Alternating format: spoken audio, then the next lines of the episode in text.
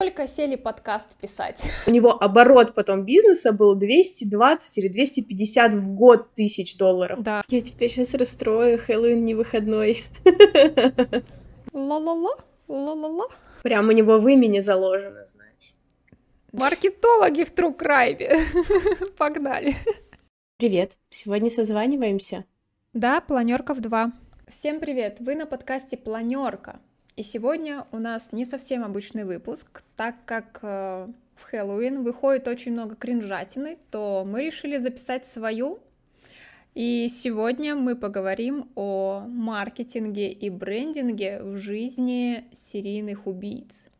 Но сразу, наверное, сделаю поправочку, да, что мы не будем погружаться в то, что они делали очень подробно, то есть это вы можете послушать на других площадках. А, мы поверхностно пройдемся о том, чем таким они прославились, но упор сделаем на то, как они монетизировали свою незаконную деятельность.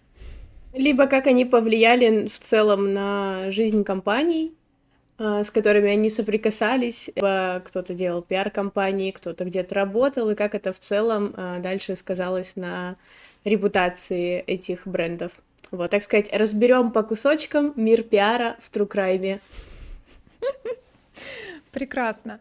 И так, мы с тобой не, при... не представились. А, меня зовут Настя, я маркетолог, бренд-стратег и владелец брендингового агентства Red Peer, а это Ксения. Я Ксюша. Я интернет-маркетолог э, в агентстве Red Peer и также его соучредитель, а также я project manager, э, работаю с проектами, с онлайн-школами и с экспертами.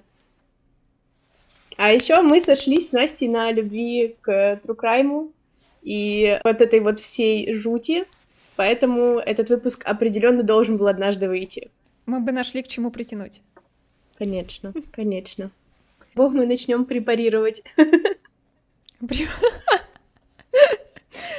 А, ну, давай по списку с Гейси начнем. А, ну, он такой мой, я не знаю, насколько это будет корректно, а, мой любимчик, ну, именно в плане того, как о нем рассказывают и как он себя поставил в какие-то определенные моменты жизни. А, кратко, если сейчас пробежаться, да, то годы жизни у него с 17 марта 42 года по 10 мая 94. Он в итоге был казнен за все, что сделал, а, а именно он был американским серийным убийцей и насильником, и на его счету 33 жертвы. А, если кого-то это вступление заинтересовало, вы можете посмотреть это в другом месте подробнее. А, я сейчас коснусь, получается, его такой общественной деятельности. Я вот думаю, вот как вот о нем рассказать, чтобы не погружаться тоже в какой-то психоанализ, да, но, наверное, важно сказать, что многие люди, которые на такое способны, да, то есть они социопаты, у них с эмпатией вообще очень большие проблемы. И когда я останавливала в памяти, что он делал, то о нем рассказывали такая вот фраза была сказана, что он в какой-то момент понял, что если он правильно выполняет задание, ну и в принципе то, делает то, что от него хотят увидеть, услышать другие, то все окей, все довольны, и он хороший. И мне кажется, вот эта взаимосвязь, она будет прослеживаться потом и у других э, людей, которых мы будем сегодня обсуждать. То есть в какой-то момент они понимают, что от них требуется, и они ведут социально одобряемый публичный образ жизни – который позволяет им за кадром делать все, что угодно. Мне это кажется, а... знаешь, это даже чисто классика антисоциального расстройства личности. Если мы говорим, что у них нет эмпатии, у них в целом нет понимания чувств других. Как бы свои-то чувства они отлично понимают, они знают, что хотят, и неважно, там они организованные, не организованные, они прекрасно понимают, что они делают. И оно как бы коррелирует. Но вот чем Гейси поражает тем, что он вел не просто а, приемлемую жизнь там с детьми, женой, он был на виду, он прям спрятался там, где никто не будет искать. Да. Вот что как бы самое а, поразительное и а, тот же скандал, что в 78 году, 1978, он фотографировался с женой президента США. То есть есть эта фотография, это произошло вообще незадолго до его ареста. Ты можешь представить, какой был скандал в целом у, у демократической партии. Ну, как это возможно? И она такая потом сидит где-то. Да, Отличная фотография. Молодец. Стоит сказать, э, наверное, было здорово, что интернета не было в, вообще в общем пользовании, и что это все всплыло про фотографии, но, наверное, не так быстро. Хотя мы, наверное, не знаем, насколько быстро это разносится в газетах. Но мне кажется, там была освещенность еще. Э, все же более активно общались, как мне кажется. И просто он потом приехал домой, там, да, вернулся и рассказал, а вот я фотографировался с женой президента, вот я такой молодец, такой классный. Мне кажется, те, кто непосредственно жили в одном городе с ним, они наверняка это знали. То есть и там, наверное, было такое, ого. Вопросики, вот недавно... вопросики. Да, да. И если допустим, как он строил вот эту вот свой, как он строил свой личный бренд, давай вот так вот сразу, да, то он, допустим, был скаутом, потом он управлял э, тремя ресторанами KFC, куда его устроил отчим его первой жены. И далее, да, он вступил в демократическую партию, он развивался в политике, у него своя строительная компания была. И что меня, кстати, поразило, то есть, получается, он женился, но у него там совпали с первой женой интересы, то есть там были вопросики еще к ее предпочтениям скажем так, то есть она участвовала в каких-то извращениях вместе со своим супругом, да, и когда его посадили уже, то она с ним развелась. И меня, вот тут очень сильно меня удивило, то есть он женился второй раз, удочерил двоих детей своей второй жены, получается, да, и он ей рассказал, за что он сидел, сколько он сидел, ну такой типа, смотри, какой я сейчас классный, а, обеспечиваю тебя, у меня вот такая должность, поэтому вот э, хорошо. И она такая, окей, Слушай, Погнали. ну это же контекст, во-первых, истории важно помнить, наверное, а во-вторых, он же это все проворачивал, он даже первую свою посадку провернул как то, что это против меня клеветали, это хотели мне напакостить, а я, я как честный гражданин, я сидел, я вышел по УДО, почему? Потому что хорошо себя вел, и я вышел, я не просто там, да, он же переехал к матери. И он, ну, как... Да, там э, одно из условий было, да. Да. И как бывает это часто в России, типа, ну, э, это, конечно, не супер сравнение, но есть армия, человек уходит в армию, возвращается, он обычно это молодой человек, ему достаточно тяжело абстрагироваться после армии, потому что это, ну, это, это другой мир. Да, ты пробыл там год. Ты возвращаешься, и живешь с мамой, ну, какой-то определенно такой большой период, пока не встанешь на ноги, потому что это сложно. Тебе надо социализироваться, надо пойти доучиться. Или нужно пойти найти хорошую работу, вырасти. А тут мы видим, ну, тюрьму с армией такое сравнивать, но по идее он выходит, он э, живет с матерью непродолжительное время, потом он покупает дом, он женится, он открывает бизнес, у него оборот потом бизнеса был 220 или 250 в год тысяч долларов. Да, 80-е и 70-е, да, то есть если посмотреть по тому курсу, это огромные деньги. И как бы, с одной стороны, быть психопатом — это полезно, потому что ты, ну, как бы карьеру строишь. Причем успешную. Очень много психопатов есть успешных руководителей. Да. А вот с другой стороны, как бы, ну, мне кажется, возможно, тут то, как, то, как он преподнес. Причем, ну, мы знаем, что, возможно, там жена что-то подозревала, вторая. Но вот чтобы жить с двумя девочками, а может быть, дело в том, что это две девочки. Ну, может быть, кстати. Но она же догадывалась. То есть там, если читать, она догадывалась, она там находила разные материалы порнографического содержания, да, то есть и прочие моменты. Ну, знаешь, он тут можно помнит... списать, типа, ну, не сошлись во вкусах. Ну, ну это он сам с да, собой, со а со мной он как бы... Зато, зато с детьми, да, две дочки удочерены, пристроены, нормально, муж работает, деньги приносит, как бы... Сколько таких историй? Это мы, мне кажется, сейчас такие, боже, преисполненные сидим, думаем, как так? Наверное, откладывает отпечаток то, что вот эта социальная база, которая должна быть у всех, она, в принципе, мне кажется, прикрытие для многих. То есть сейчас как-то мы начинаем от этого уходить, то есть сейчас э, люди спокойнее относятся к разным вариантам. Там, хочешь ты быть один, окей, ты один.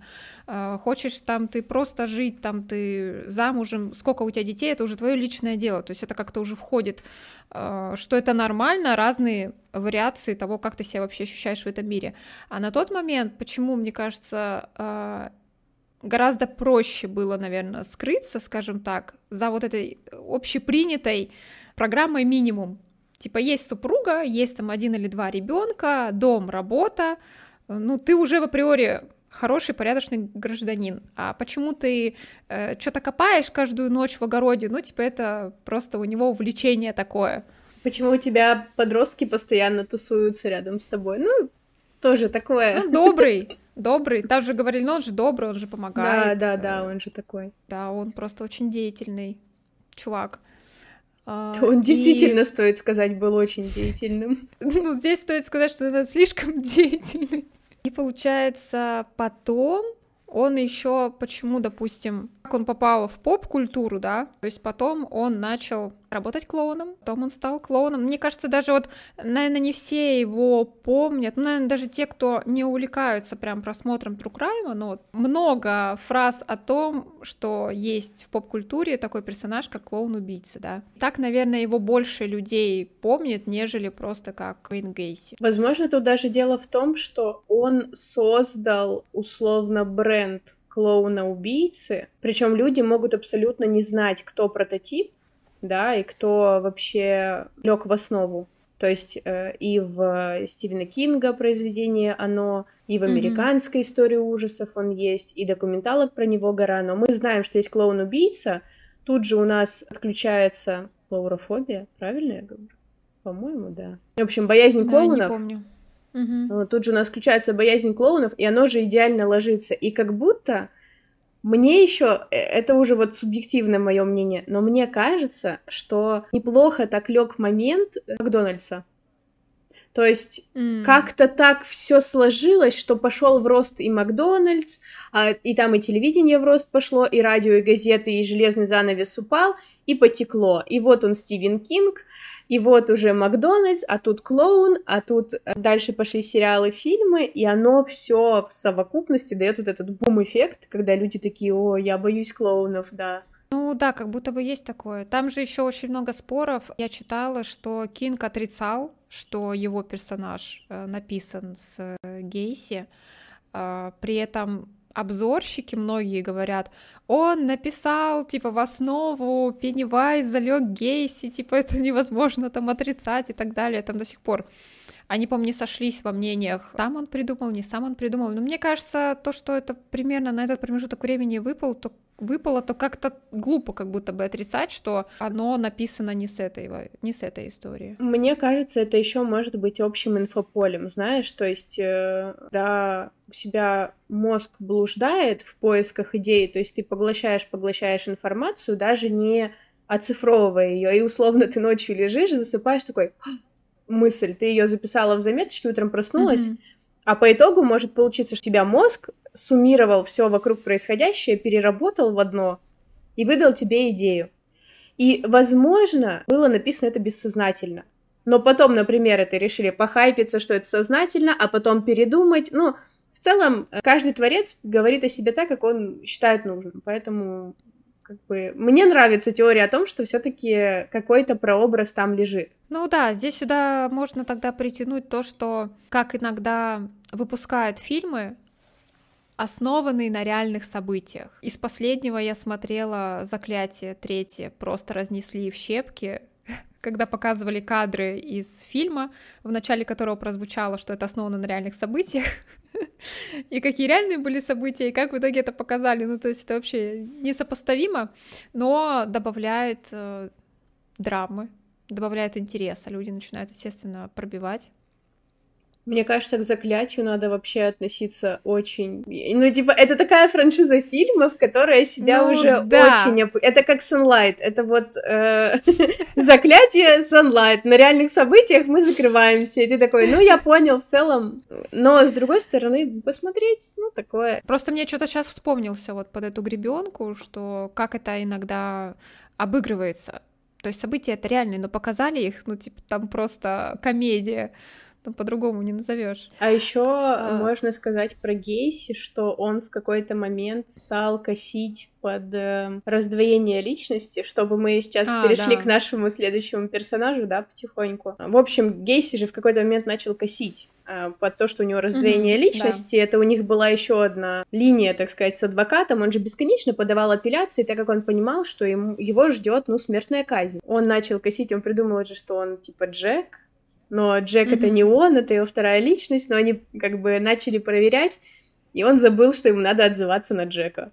Он просто сидит, типа, и и все, и как бы, ну, не сработало, хоть, угу. хотя уже тогда, уже. да, прецедент уже был. Но я бы еще сказала, наверное, про его казнь. Вот мне очень интересна линия с KFC э, относительно того, что он изначально работал, потом он работал в ресторанах, потом, получается, он садится первый раз, и когда уже была его казнь, он на казнь заказал жареные креветки, картофель фри, клубнику и диетическую Даже колу. фоточка есть. Мне интересно с точки зрения продаж, выросли ли после этого продажи, потому что его казнь была э, каким-то абсолютно даже пиар-ходом, я не знаю, то есть для местных властей. Конечно. Потому что был мерч. Там вечеринка была. Вечеринка. А вот что было с KFC? Я не нашла информации, я искала. Я единственное помню, что в каком-то из у кого-то из блогеров, который когда-то делал выпуск про Гейси, он упомянул о том, что действительно, условно, вот эта комбо, оно потом пользовалось спросом. Ну, интересно. У тех людей, у которых как раз не нездоровое отношение к таким людям, да, то есть которые являются их фанатами, приверженцами с точки зрения того, что они делают. А, но еще то, о чем мы не сказали, да, что, допустим, он один из самых знаменитых художников в этом жанре. Он скорее, не, мне кажется, не то, что знаменитый, он скорее плодовитый, наверное, потому что художества ну, у него да. там такие себе. Ну да, он, я имею в виду, что знаменитый именно среди заключенных художников он считается, то есть ему такой приписан э, титул небольшой, что именно среди серийников он активнее всех рисовал, и потом эти работы выкупали как родственники жертв или просто люди неравнодушные, потом они это сжигали. Я читала о том, что Джонни Депп, допустим, покупал одну из картин, но он покупал с посылом, что деньги вырученные пойдут на благотворительность. И есть мемуары, которые сам Гейси написал, и плюс куча всяких э, книг, интервью написано, то есть э, в интернете очень много фотографий, как с ним фотографировались э, журналисты, которые брали у него интервью, они свои материалы писали по этим интервью, и тут важно понимать, что это просто лирическое отступление, да, что Некоторые думают, что пообщаться с таким человеком это довольно безобидно, и это можно обернуть в свою пользу. Отчасти, возможно, это так, но вот одна из историй была, что журналист, который взял у него подробное интервью, пообщался с ним, он увлекался как бы crime, он писал э, какую-то там криминалистическую колонку, условно, я сейчас не, ну, не буду врать, не помню, как там точно было написано, но прикол в том, что чувак, пообщавшись лично, он психологически не был к такому готов, и он в итоге, по-моему, в возрасте 31 года покончил жизнь самоубийством. Потому что же сфера очень романтизирована, и это всегда типа с таким вайбом, типа, о, а вы знаете, что он сделал? М-м-м. То есть вот это вот все. Но есть другая сторона. Блин, ну вот ты сейчас сказала погружение. Я подумала о том, что как будто это действительно романтизация чрезмерная и о таких людях надо говорить, но надо говорить для того, чтобы здоровые люди, у которых нет проблем, э, были в курсе, что это не редкость, да, да. И, и зачастую, к сожалению, э, все серийные убийцы или маньяки — это педофилия или это убийство слабых людей, да, то есть тут важно, чтобы взрослый человек об этом знал, предупрежден, значит, вооружен, но с другой стороны, это важно для людей, которые чувствуют в себе отклонение, чтобы они пошли и обратились к специалисту. Давно доказано, это купируется, с этим живут. Как бы тут вопрос, когда и куда с этим обратиться. Ну еще мотивы.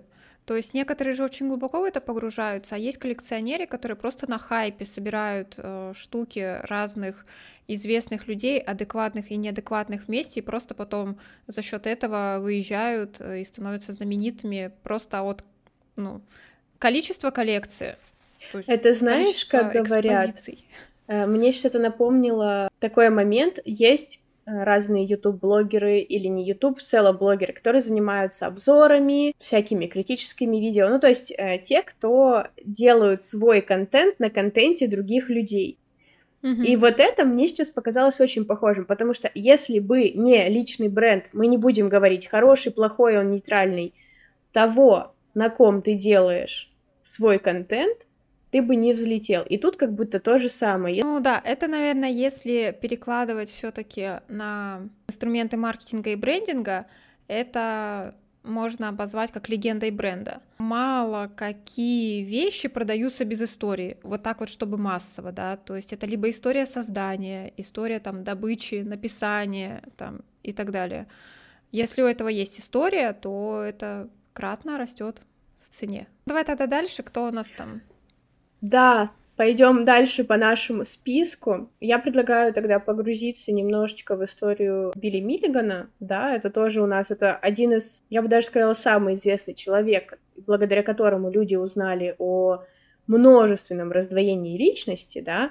Про раздвоение личности в целом еще были написаны книги в XIX веке, да, то есть был прецедент с женщиной, я сейчас э, не вспомню дословно, и была написана по ним книга, и потом, получается, у нас появляется Билли Миллиган, и мое субъективное мнение, что это чистый пиар-ход. Это просто гениальная работа адвоката, журналиста и самого Билли Миллигана для того, чтобы помимо э, не получения срока, еще и выйти на свободу и потом еще и сделать как бы себе имя да, а, вот, в целом, я почему решила про него рассказать, потому что посмотрела сериал, который называется «Переполненная комната», да, он вышел на Netflix, по-моему, в этом году, играет там потрясающий Том Холланд, вот. Кто я любит... еще не посмотрела, кстати. Э, да, тогда э, не читай до конца мою рецензию в телеграм-канале. Что я хотела сказать? Хотела сказать, что все, кто любит Тома Холланда, вот, надо нам поставить сердечко, сказать, мы с вами, мы в клубе, в клубе Тома Холланда. Вот. А, и, соответственно, да, я сразу обращусь к тому, что сериал у нас а, был основан на книге Дэниела Киза, множественные умы Билли Миллигана, да, и сначала должен был быть снят фильм, потом сняли сериал.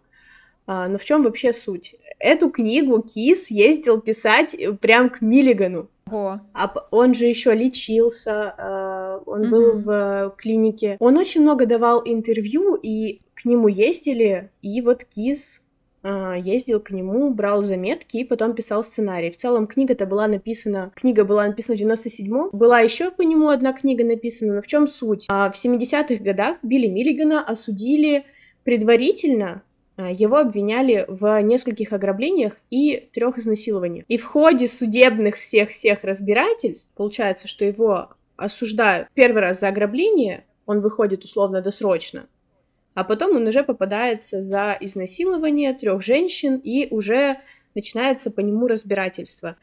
И они с адвокатом придумывают такую потрясающую тему, что у него раздвоение личности, а даже не раздвоение, а множественные личности, там их что-то было свыше 26. 24. 24, потом еще их добавляли, там 13 нежелательных, 11 основных. О, я с этого вообще поржала. Да? Типа, есть да? основные, есть нежелательные, там список, там все да, по именам да. названы. Но вот если э, посмотреть хронику вот этих всех судебных процессов, это абсолютно гениальный ход. Сам Билли спит, и что с ним там разговаривают вот эти вот все его субличности, да, э, вот. Но если мы возвращаемся к Гейси, который не смог отыграть Тут mm-hmm. это все потрясающе как бы отыграл, отыгрывалось. И я, конечно, сейчас э, тоже не буду углубляться, но суть-то в том, что в итоге он проходит экспертизу, и его садят не в тюрьму, он попадает в психиатрическую лечебницу, и он проводит там 10 лет, то есть садится он в 78-м, 8 лет идет суд, ну там плюс-минус чуть поменьше может, а в 88-м он уже выходит и выписывается. Вот. И есть слухи о том, что там велась работа над фильмом, он ездил на студию, а потом ему отказали, извините, мы сейчас заняты другим фильмом, он обиделся, короче, есть прям такие слухи. Умер, кстати, он, по-моему, в 2014, это совсем недавно. Да. Я, кстати, удивилась, что, ну, типа, человек вел такой антисоциальный образ жизни, они состряпали историю. Но мне кажется, эта история, знаешь, еще, наверное, почему он потянул? Я думаю, что у него какое-нибудь пограничное расстройство все равно было. У него вот что-то там установленное, было, я читала, было что шизофрения на у него все равно была. легло.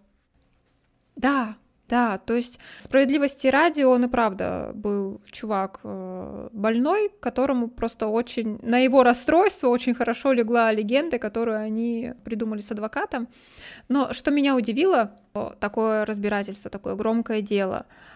А умер он потом то есть у него была потом, после выхода из психиатрической клиники, довольно-таки посредственная жизнь, и умер он от рака. То есть, если вот все другие случаи, которые мы будем разбирать, да, то есть э, либо казнят, да, либо они умирают там в тюрьме от старости, либо там еще какие-то причины. А тут чувак, то есть все прокатило, он вышел. И он никому отжил. не нужен стал, понимаешь, что самое интересное. Да, да, кстати, да, еще этот момент. Ну, это как бы с одной стороны интересно, а с другой стороны, наверное, хорошо, что вроде образ-то его закрепился, но про него все забыли в какой-то момент. Да, сейчас вспоминают, я помню даже годах в 15-17 прям какой-то бум был на Билли Миллигана. А, не помню, что вышло. А, все, вру. помню, вышел фильм «Сплит», Э, с да, э, да. Маковоем, и заново все вспомнили э, угу. про то, что был Билли Миллиган, вот это вот все. Но немножечко, что меня расстраивает, что мы имеем культурный прецедент, мы уже имеем такой, ну, наверное, ярлык, да, множественных личностей, который можно навесить и уже продать дороже, да, там, продукт, фильм привлечь больше аудитории. Угу. А с другой стороны, мы забываем, что он сделал. Мы опускаем ну, этот да. момент, что это был социальный человек со социальным образом жизни, которому, возможно, своевременно не помогли. То есть э, у него там душещипательная считается история детства, но беда-то в том, что ему не помогли своевременно. И мы сейчас забываем о том, что привело, во-первых, к его расстройству, а во-вторых, какие преступления он совершил. Его расстройства не оправдывают его преступлений. Как бы вот, вот это бы я вынесла в какой-то очень важный момент. Угу. Ну, так же, как э, когда идет подмена понятий, почему люди этим интересуются и почему они это освещают. То есть это можно использовать, допустим, как информацию о том, что вообще такое есть в нашем мире, и нужно как бы быть э, осторожными и аккуратными, есть тревожные звоночки, а, есть там просто ситуации, которые, ну, могут привести к тому, что ты попадешься в руки к такому человеку, да, и в том числе это история о том, что виновных в таких ситуациях очень много, то есть общество, родители, там еще какие-то важные взрослые, которые соприкасаются с таким человеком, да, плюс, допустим, упущенные какие-то родовые травмы, которые вовремя не, не обнаружили. Не купировали там, их вовремя. Не да, купировали, не да. То есть, если вот смотреть вот особенно вот этих громких, э, громкие дела, особенно известных в этой сфере людей, то в большинстве случаев там такое страшное комбо из травм, из того, что там ребенок родителям не нужен, общество его добило в школе, его до конца затравили, и потом он выходит с четким ощущением, что мир небезопасен, и тогда я буду делать то, что я захочу. Слушай, да, но вот а с другой стороны я сейчас подумала о том, что как будто вот эти все э, серийники и не серийники, как будто это ошибка выжившего мы не знаем, какой объем людей в обществе у нас существует с такими расстройствами или с таким бэкграундом сложным, да, там ПТСР, кто-то в детстве переживал. Мы не знаем, как, сколько их и как они живут сейчас. А вот маньяки, которые еще и себе потом имя сколотили, да, на том, что они там какие-то известные и в массовую культуру попали. Как будто это ошибка выжившего. Вот знаешь, типа, только в другую сторону. Вот у него, блин, выстрелило. Mm-hmm. Просто так сложилось. Ну вот, если так подумать. Ну да, это как я тоже видела э, видос на Ютубе, там чувак с научной точки зрения объяснял, почему был же как вот бум когда серийных убийц было очень много, то есть они шли одни за другим, потом тишина, потом они опять начинают ну, вылезать, скажем так. Ну, в общем, есть какие-то определенные промежутки времени в истории, когда их очень большая концентрация, да, то есть это обусловлено, допустим, опять же, это военными конфликтами, ну, политическими, Кризисами. кризисы, да, то есть... Э, Или допустим, резкий скачок истории... развития государства, когда человек теряет угу. работу, или близкий родитель, да, теряет работу, значит, он там алкоголизируется, не алкоголизируется, и все туда же, да. Как в истории Америки есть вот этот промежуток времени, когда э, там график такой приводился, когда была гражданская война, и период, когда подавляющее большинство американцев ушли на войну, мужчин, естественно, и детей воспитывали мамы очень продолжительное время. То есть это целое поколение детей, и мужчин, воспитанных женщинами. Да, то есть потом возвращаются отцы со своими определенными травмами, которые они принесли с фронта, то есть это тоже бесследно не проходит, да. То есть как-то начинают это, по-разному люди справляются с таким стрессом, э, возвращаясь к обычной жизни, да, то есть э, они каким-то образом влияют на воспитание своих детей уже в более позднем возрасте. И потом приходится как раз пик, когда э, в истории Америки появились все самые знаменитые и жестокие серийные убийцы, то есть. Мне кажется, тут еще накладывается глобализация и строительство, типа, промышленная революция, строительство автомагистралей. Они поехали везде. Ну, то есть, не вспомню правильное э, понятие, но где больше всего совершается краж э, каких-то противоправных действий? На вокзале люди друг друга не знают, и они, соответственно, ну, э, mm-hmm. не, ну, ни, никто тебя не сдаст, и никто тебя не запомнит. И как будто, возможно, это тоже су- мое субъективное суждение, но ты поехал, ты уехал в другой город, хотя э, доказано, что серийные убийцы обычно орудуют где-то близ своих районов но э, вот эти все есть отдельные автомагистрали, да, которые самые популярные среди серийных убийств, э, убийц, mm-hmm, там дальнобойщики, да. вот эти все страшные истории, как будто оно все э, действительно сходится в один пик, и вот так вот все падает. А с другой стороны, ну мало кто знает, что было в XIX веке. Очень сложно достать документы. Мы вообще не знаем. То есть мы знаем, что были при царской России серийники, а, был там первый, господи, российский уже, он был просто а, маньяк-убийца а, в начале 20 века, но что было до, мы не знаем. И как будто э, в американской истории, там, э, в европейской, мы тоже не можем узнать. Потому что нет у нас этих данных. Ну, только те, которые хоть как-то тоже запечатлелись, допустим, даже вот подкасты, которые мы с тобой слушаем, часто и обсуждаем, э, там довольно часто приводятся тоже истории, то есть где-то это все равно в инфополе, конечно, есть, просто, мне кажется, тогда были времена пожестче, и этому не придавалось такое значение, сколько было людей, допустим, где еще не было понятия серийный, э, они скорее были, ну, массово жестокое обращение Э, с людьми там на Мне фоне кажется, классового неравенства. Тут беда просто в том, что ну, это даже, наверное, не беда, это естественный ход развития кри- криминалистики. Люди не могли себе представить такой ужас. Одного человека mm-hmm.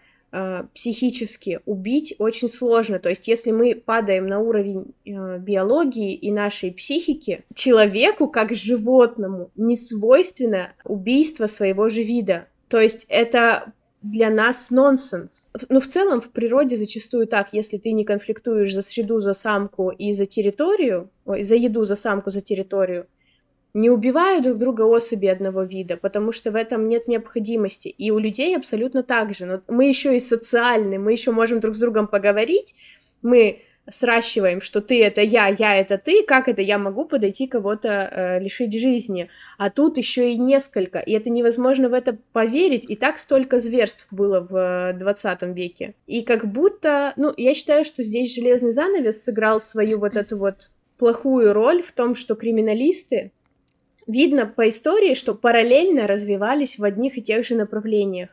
У СССР были одни данные, а у американцев были другие. И если бы в какой-то момент это срастить, наверное, скачок был бы чуть быстрее.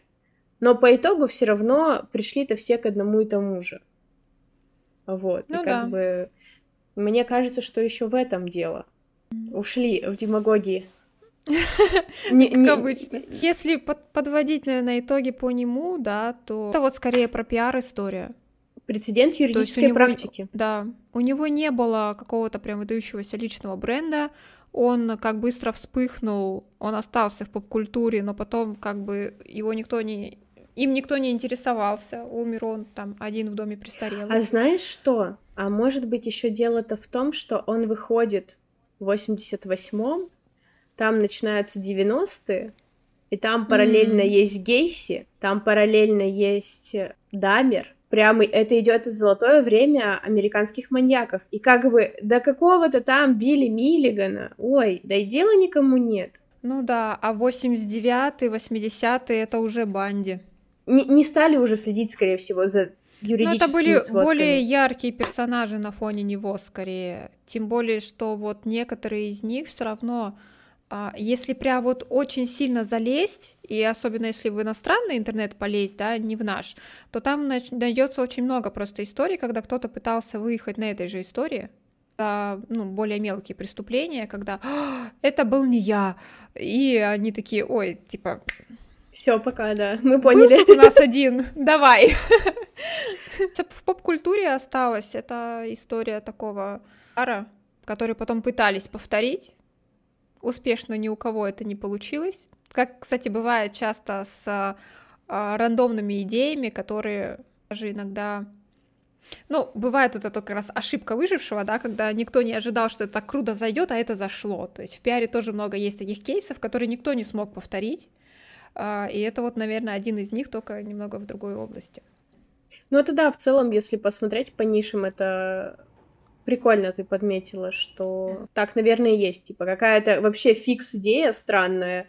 Давайте сделаем, да, давайте. Потом пять еще человек повторили, и у них ничего не залетело. Ну тогда, ну Банди, да, мы тогда, там очень длинная история, не будем его тогда затрагивать. Но если вскользь, то тоже, да, там э, личный бренд, то есть, допустим, когда наш подкаст будут смотреть, просто люди могут загуглить, что там очень сильно, очень сильно был прокачан личный бренд, прям ну, для меня это вот одна из историй, где э, в других... Э, вот Гейси, конечно, для меня тоже яркий персонаж с точки зрения личного бренда, да. Банди, он тоже, он какой образованный был. Слушай, То есть, ну, как он, он говорил, деле не был вот эта подача. образованным, он был... Соци... Вот тут, скорее всего, он был социопат-психопат, потому что с точки зрения образованности, ну, это было 50-50. Он как раз-таки, вот, наверное, как Гейси, усваивал правильно уроки, то есть он был подкован в нужных ему моментах, но некоторые эксперты, кстати, говорят, что его защита в какой-то момент, видимо, когда он стал сыпаться mm-hmm. или когда он продумывал свой последний побег, но она была весьма посредственна. То есть он же, он закончил институт на зло своей бывшей девушке. Э, но с другой стороны, вот если действительно посмотреть на то, что он себя сделал, он окружил себя ключевыми сообщениями, что он хороший, порядочный, да. умный, а, вот. Но надо, кстати, про образованность его почитать. Мне стало интересно, что там пишут. По обзорам помню, я вот сейчас открыла, так освежила в памяти перед тем, как э, мы начали о, о нем говорить, да, то есть он поучился в одном университете, потом в другом, потом в третьем, потом в пятом, потом в десятом. Он по верхам очень много нахватал, что позволило ему как раз создать вот эти ключевые сообщения. То есть он очень круто говорил, подвешенно, очень. То есть, если смотреть какие-то есть вырезки на просторах интернета о том, как он говорит, у него язык был подвешен, ну, очень здорово. То есть не все. А если смотреть по, по личным брендам, э, других серийников, да, то есть кто-то уходит в жертву, кто-то уходит там, э, ну, основа не в жертву уходит, да, кто-то, наоборот, упивается этим всем, но Банди он тоже упивался, когда уже все там дело он, шло он же вообще психопат был, у него там такой да. микс, но мне кажется, знаешь, он типа эрудированный был, вот он не да, то, что умный, да. он эрудированный. Ну, да, по сравнению с некоторыми он довольно симпатичный был, Э, что тоже сыграло. То есть там же его одно время назвали одним из самых привлекательных риников. Ну, это сложно отрицать. По тем годам особенно. То внешность такая на тот момент яркая была. Сейчас бы, конечно, э, в меру еще освещенности, ты надо по улице просто идешь такая, типа, ну, подозрительный типочек. Вот с точки зрения, да, вот Блин, мне понравилось, как ты сказала про ключевые сообщения, да, что даже не то, что прям вот сильный личный бренд, то есть это тоже такое очень э, громкое название для него, но то, что он правильно выстроил коммуникацию, что его люди, он был понятен всем, так как было ему нужно, это просто гениально, конечно. Вот такую бы гениальность ему в рекламные кампании, а не в то, чем он занимался. Или во что-то да. другое в адвокатуру, например. Я тоже на одном из True Crime порталов каким-то субботним вечером нашла эту историю. Я даже хотела рилс на нее снять, может быть, я потом сниму. Ситуация следующая, что в 1865 году, вот тоже интересно, 1865, вот кто-то же это запомнил, вынес — да, и это вот дошло до 2023-го. Мне кажется, знаешь, что там ценно э, с тех времен, вот даже сейчас там я когда на какой-нибудь паре ком- по коммуникации, да, сижу или по пиар-компаниям мы с преподами разбираем, очень ценный момент, что сохранялись вывески и вырезки газет. Mm-hmm. Вот даже та история, про которую ты расскажешь, она же на вырезке из газеты да. базирована. И mm-hmm. это так на самом деле ценно. Очень много истории рекламы, пиара, маркетинга за заложены именно вот в этих вырезках и в слоганах вот в этих маленьких или в вывесках на магазинах. То есть если даже посмотреть, как они рисовались, и это прям кладезь. Э, даже посмотреть, какие идеалы продавали людям. Семья да. там или еще, вот это вот все. Это... Ну, это прям очень, с одной стороны, кажется недавно, а кажется типа, капец, как они додумались, это мы такие умные, а они типа чего? Но мне кажется, что это к вопросу о том, что довольно часто э, эксперты в том числе негодуют, что часто говорят о том, как будто личный бренд появился условно 20 лет назад. Или говорят, а это уникальный метод, который мы придумали вчера. Это уникальная методика, которую э, только месяц назад открыли. Все новое, хорошо забытое старое. Вот и все. Называлось это не такими громкими названиями, как раньше. Оно замудренно вот. называлось. Ну, к истории. В 1865-м а, владелец фабрики какао, на его звали, он вышел на связь а, с одним из заключенных, которого должны были скоро уже казнить. Ему предложил, мол, давай, ты перед смертью кое-какую фразочку скажешь, а я твою семью обеспечу. И тот согласился, и в итоге прямо перед казнью э, он сказал «пейте какао Ван Гутена». И его казнили, его семья получила деньги, и эту историю очень долго обсуждали, то есть, ну, в наше, перенести на наше время, это если бы Чикатило крикнул «покупайте пылесосы в Эльдорадо», да, там бы просто что было. И семья заключенного получила деньги, а, то есть и тут одни восхищались смелостью, дру- другие возмущались, но вне зависимости от того, какие там были мнения, да, то есть э, продажи продукции мгновенно выросли. И это тоже какой прецедент. Не каждый бы на такое решился. Это вот чё, чернуха. Это знаешь, к чему, кстати, можно привязать? Я слушала классный подкаст с сервисом мы его запикаем. А, но суть в том, что они в какой-то момент стали интегрироваться в True Crime подкасты. И им говорят, типа, а вы не боитесь идти вот в эту чернуху? Они такие, подождите, кто слушает True Crime подкасты? Давайте. Женщины от 18, да? Как бы, ну, есть часть мужчин, но по большей части женщины. И они да. получили огромный приход с этих рекламных э, интеграций, и уже сейчас это делает намного больше объем рекламодателей. С одной стороны чернуха, а с другой, ну на казни же столько народа ходило. Но это же вообще было... Это было отдельное развлечение сходить, посмотреть да. там на гильотину, на вот это все. Или он же не на гильотине. Или на гильотине. А, по-моему, он через повешение. Ой, это, Но мне я кажется, это такая страшная казнь. Я вообще не понимаю, почему было придумано именно такое, это же, э, ну это жутко. Вообще. Ну, казнь, да, она всегда собирала множество людей, но видишь, это тоже сопричастность. А если они радуются на стороне за то, что это зло искоренили, то есть это в априори уже повод для радости. Плюс это, мне кажется, легальный способ какие-то свои негативные эмоции. То есть там же они крушили, жгли, э, там какие-то костры разводили. Вот, э, то есть там такая вакханалия просто творилась накануне и после, почти День независимости. Это куда-то нужно было девать, и это был неплохой повод для того, чтобы выплеснуть. Слушай, а если же подумать, это же и гениальный ход с точки зрения правительства, когда ты делаешь публичные казни, ты спускаешь пар, да своих граждан, а потом находится умный предприниматель, который говорит, на, я тебе потом, твоей семье помогу, а причем как вот он мог гарантировать? Ну вот он скажет эту фразу, а, а им не дадут денег. Бесславно получается. Ну нет, наоборот, не бесславно, ну ты понял. Ну не знаю, может быть так, может быть кто-то это заверял, Возможно. Кто знает. То есть здесь же нет подробностей, это такая непопулярная... Ну, история, она, видимо, вообще из закромов откуда-то вылезла, поэтому мне кажется, что, возможно, кто-то заверял или кто-то был свидетелем. Если бы он этого не сделал, то уже могли быть более серьезные репутационные потери. Мне кажется, это так на самом деле... Ну, кстати, Непонятно. да. Но мне кажется, это так на самом деле прикольно и классно, что вот такая маленькая история, она супер показательная. Интересно. Подытожим последней коротенькой истории, она не про серийную, даже э, не про убийцу, ни про кого, но как раз Настя мне скинула историю про вот этот слоган, и я вспомнила Жанну Дюбари, тут тоже недавно вирусился фильм с прекрасным Джонни Деппом, я рекомендую посмотреть.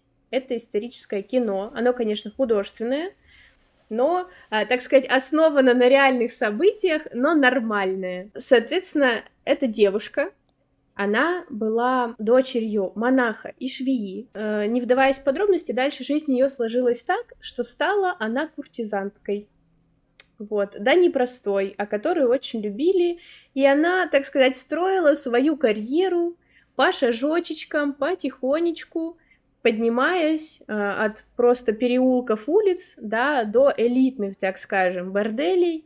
Она, во-первых, сначала знакомится графом Дюбари, да, фамилию чьей, чьей семье она носит. Соответственно, далее, так как ее знают, да, на хорошем счету, она живет в доме графа Дюбари, и в ней заинтересовался Людовик XV. То есть она была очень эрудированная, и она была... Ее считали, типа, острый язык. То есть она не особо стеснялась как бы э, как себя вести. Ну, даже в фильме это классно показали. Я фильм сам полностью не смотрела, но я смотрела разные отрывки и трейлер, и как ее показали статно, где ей там сказали, что не смотри в глаза, и она вот она вот отразила просто, как она это сделала, это так еще сыграть нужно. Я думаю, что это, конечно, художественное упущение в фильме специально. Но я, когда смотрела этот отрывок, я была уверена, что ровно после этой сцены вот так вот будет и она вылетит со дворца махом. Но суть в том, что ее заприметил Людовик XV, а чтобы она стала официальной фавориткой, она должна быть дворянкой. А она, ну, просто, простая чернь, да? И ее выдают замуж за брата Дюбари.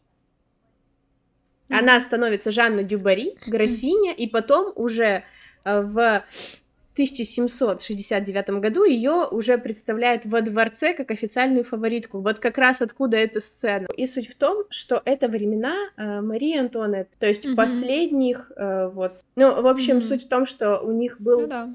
и конфликт с Марией Антуанеттой, и есть очень интересная история там про ожерелье, которое изготовили для Марии Антуанетты, но там тоже Жанна Дюбари была как-то примешана. В общем, почитайте. Вот. Кстати, Антуанетта фильм мне нравится. Он давно уже вышел, лет да? 15 назад. Да, интересный. А, там, конечно, тоже очень много художественного вымысла, но так, процентов на 70 э, его стоит посмотреть. Там есть э, вот эти вот как раз отразили историю. Мне в целом нравится вот этот момент о том, что читать умела только знать. И это очень интересно еще и с точки зрения того, как это распространялось. Мне кажется, это, наверное, особенно тяжело переносилось, что задает моду куртизанка. Конечно. Ну, то есть это, это для всех было. Да-да-да. Мне кажется, это такой был просто, ну, типа, как? А потом, да, сначала мы отрицаем, потом пробуем. Это а еще. Типа, да, мы уже неважно кто, главное красиво. Еще очень мне нравится момент о том, что до меня только тогда дошло, что фаворитка — это официальная любовница. Это ты приходишь ко двору, ко всем своим вот этим вот, вот слугам и ко всем дворянам, ко всем, говоришь, вот это моя любовница. И я такая, а, ну то есть мне 23 года, мне было очень неловко, что я этого не, не понимала, но я сейчас это осознаю и такая, боже, серьезно, типа все вот так плохо было, ну неплохо. Все нормально, да? Типа да. Но э, суть в том, что э, Людовик умирает, и ее арестовывают, отправляют в ссылку, она уезжает в монастырь, и начинается революция, когда казнят короля, когда казнят Марию Антуанетту, и Дюбари э, ей приписывают э, эти фразы, но говорят, когда ее вели на гильотину, она постоянно повторяла, типа, еще минуточку, господин палач, еще минуточку. И она такая, типа, вот она как была до последнего, так не суть. Я сейчас не вспомню ничье имя, но вот у меня что-то где-то вот крутится мысль о том, что даже в современном мире есть такие люди, у которых, допустим, репутация, ну, откровенно говоря, так себе. Но уже как раз, наверное, путем каких-то ключевых сообщений а, другого позиционирования, уже переводя там на наш профессиональный, да, и развитие как раз в другой нише, зачастую э, бывает такое, что в инфополе, да, там кто-то появился или про кого-то что-то вскрылось, и все начинают типа фу-фу-фу-фу-фу, вот это вот начинается. А, но потом человек вообще в другом амплуа предстает, и ты как бы понимаешь, что все это помнят, и ты тоже это помнишь, но ты такой, ну блин, он такой классный, что, наверное, ладно, привет. Кажется классным с точки зрения того, когда человек понимает, что у него может не лучшая репутация, но при этом он настолько крутой в своей нише, и он признает, что у него не лучшая репутация. То есть он не просто, ну да, давайте сделаем вид, что мы забыли. А вот то, что мы с тобой даже недавно обсуждали, муж... Запикаешь. Да. Который говорит, да, я противный, и я вас триггерю, но но я же классный, и Напишите он классный. в комментариях, почему. Напишите, почему. И он же прав. Ну, как бы, это тоже один из способов воздействия и на триггеры, с одной стороны, а с другой стороны, в целом на аудиторию. Да. Такие дела. Да. Ну, у нас еще куча историй, но мы уже наговорили. Ну, тогда, да, давай тогда завершать. Я думаю, что мы, у нас получилось сохранить в целом контекст того, что а, были гениальные решения, интересные, с точки зрения маркетинга, брендинга, пиар-ходы. Привносить в свою работу в таком контексте мы, конечно же, не будем. У нас для этого есть наши креативные планерки. Если вам есть что добавить, возможно, вы что-то хотите уточнить, какие-то моменты вы знаете лучше нас, ну, вдруг вы можете об этом написать. В целом, Оставляйте обратную связь по этому выпуску, комментарии, лайки приветствуются, подписка обязательно. Мы тут стараемся мы тут свет настраиваем, тут такая работа кипит. Мне кажется, тут важно еще сказать, что в этом, наверное, была суть выпуска. Не просто обсудить, да, там, э, персонажей, с которыми мы давно знакомы и которые там нам интересны, но попробовать их разобрать, но чуть-чуть, не углубляясь, а вот реально поболтать, посидеть, подумать, и действительно, может, у кого-то тоже есть какой-то креативный, нормальной точки зрения взгляд на кого-то из схожих персонажей. Вот, и, конечно, да, нам нужна будет ваша поддержка, потому что мы не знаем, как на такой выпуск отреагирует наш любимый YouTube. Да, не без этого. Иногда какие-то отдельные фрагменты блочат, э, и тот вариант, в котором в итоге вы увидите, значит, вот именно это и пропустил YouTube.